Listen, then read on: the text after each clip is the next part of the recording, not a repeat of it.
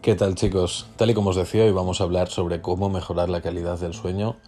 Voy a intentar ser breve y sobre todo creo que esto es un tema que le puede venir bien a cualquier persona absolutamente, ya que todos hemos tenido épocas de dormir mal, de que nos cuesta millones dormir, que no nos sentimos descansados, que dormimos pocas horas. Así que, atentos. Antes de hablar sobre la suplementación, debemos saber lo básico. Por ejemplo, los teléfonos móviles, las pantallas de televisión, todas estas cosas emiten luz azul, un tipo de luz igual que la que emite el sol, que básicamente evita que cojamos sueño o hace que esto se retrase. Por lo tanto, el tema de estar con el móvil en la cama, de estar ahí viendo vídeos, escribiendo, lo que sea, eh, va a evitar que nos dé el sueño. Así que idealmente, oscuridad total, o en su defecto hay varias aplicaciones para el móvil que reducen la luz la ponen con un tono amarillo. Por ejemplo, creo que los iPhone lo tienen automático, pero bueno, podéis haceros con un montón de aplicaciones de ese estilo, ya que va a conseguir que os relajéis antes. Aparte de eso, hay gente que puede tener problemas porque su habitación no es lo suficientemente oscura, porque entra algo de luz. Esto, aunque parezca una tontería, interfiere mucho con los patrones del sueño. Y otra cosa básica, el alcohol no ayuda a dormir. Eh, en este caso, creo que es un mito que está bastante extendido precisamente no porque, porque tú te tomas alcohol, te pasas de la raya y caes dormido, ¿vale? Pero esto, si tú acostumbras a tomar alcohol durante, yo que sé, una semana, todas las noches antes de dormir, todo lo contrario, si bien puedes quedarte dormido antes, porque al final estás como desfallecido, vas a acabar creando eh, una tolerancia, vas a acabar teniendo insomnio y vas a acabar durmiendo muchísimo peor. Y muchos lo sabréis que habréis tenido alguna vez alguna resaca, alguna noche en, las que, en la que os quedáis dormidos muy rápido, pero luego la calidad del sueño es una mierda. Y creo que no me queda ninguna pauta básica, eh, así que voy a pasar a los suplementos que en mi opinión y en mi conocimiento funcionan. El primero de todos, la melatonina, que siempre hablo de ella, la hormona de la oscuridad. Bueno, si nos tomamos melatonina entre 30 a 60 minutos antes de ir a dormir, vamos a tener un efecto, en primer lugar, que nos vamos a dormir antes, va a mejorar la calidad del sueño y vamos a dormir un poquito más. Ya sabéis que la melatonina es una hormona que segregamos cuando hay poca luz, así que probablemente en este top sea eh, mi top 1 porque es la que más conozco, la que más eh, sé que funciona y la más estudiada probablemente también. Podéis encontrarla en cualquier sitio, ¿vale? Ya no solo en una tienda de suplementación como puede ser Procis. La melatonina la venden en la farmacia que obviamente va a ser la mejor y la venden en cualquier supermercado. Vale, la siguiente es la valeriana. En este caso, hablamos de una sustancia, de una planta que relaja y se dice que mejora la calidad del sueño. Yo no puedo hablar a este respecto porque no la he probado. Si la he probado ha sido en un par de, ocasiones para relajarme, para evitar ese nerviosismo. En ese aspecto sí que ayuda y supongo que un poquito mejorará la calidad del sueño. Es importante también la valeriana, por ejemplo, para... Mmm, dolores de regla, ¿vale? Ya que va a evitar esos espasmos y va a reducir el dolor. Después, el CBD, famoso CBD, está muy de moda, tiene propiedades antiinflamatorias, terapéuticas, eh, ayuda a dormir, ayuda a aliviar el dolor, a quitar el estrés. Solo lo he probado en una ocasión, me gustó bastante, es verdad que relaja, y el problema es que la gente confunde CBD con THC, que dentro del cannabis, el CBD es la, la sustancia que relaja y el THC es la que coloca, ¿vale? Por lo tanto, el, el CBD no tiene nada de malo. Cada vez está más de moda, realmente se ve en todas partes, se ven aceites, cremas, eh, de todo, venden absolutamente de todo. Me quedan un montón de productos por probar al respecto, pero bueno, creo, creo que es el futuro. Sigo, el siguiente, la teanina. Siempre os hablo de la teanina como un combo para mejorar el foco y la concentración. ¿Por qué funciona la teanina? Bueno, en primer lugar, eh, aumenta GABA, serotonina y dopamina, los neurotransmisores, ¿vale? También reduce el estrés y todas las sensaciones de ansiedad que tiene el cuerpo, ¿vale? Va a calmar un poco el sistema nervioso.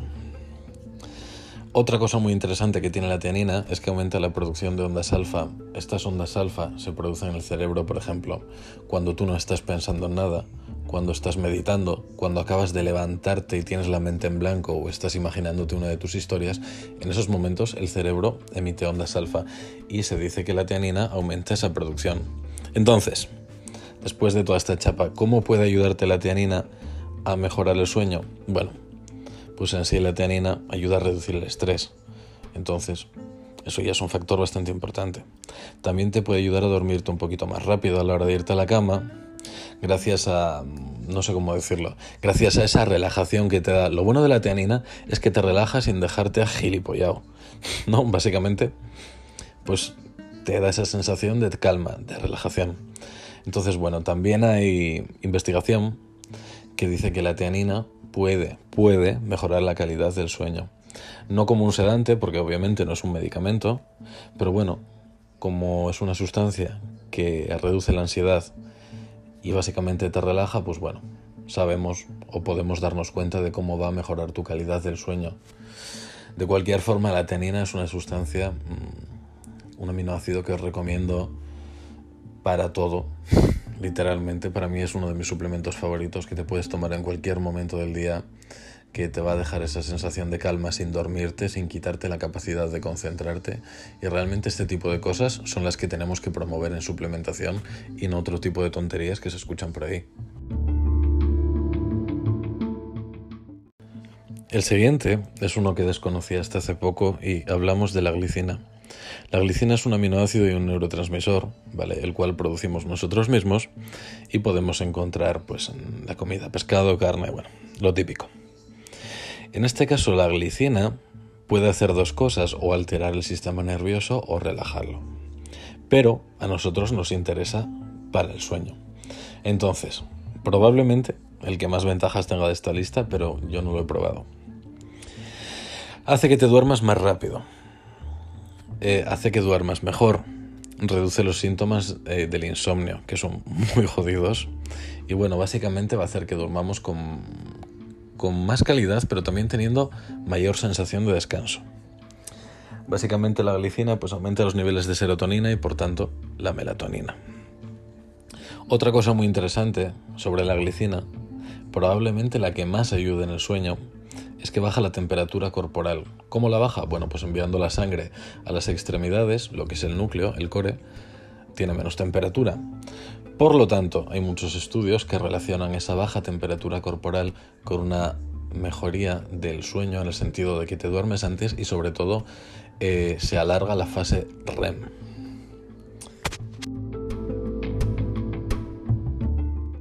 Y el último sería el magnesio.